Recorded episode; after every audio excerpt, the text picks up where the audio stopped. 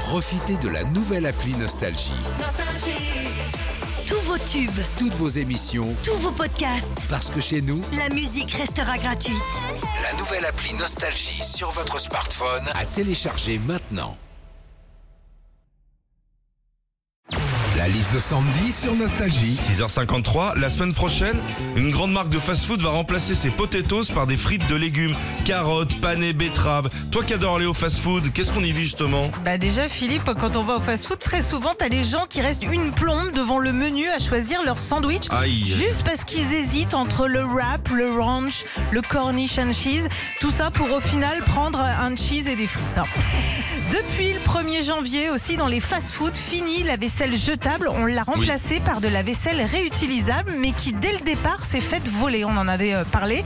C'est dingue, non? Quand vous allez chez Léon de Bruxelles, vous repartez pas avec la marmite à moule? Non mais c'est dingue, je te jure, mais t'as raison quoi.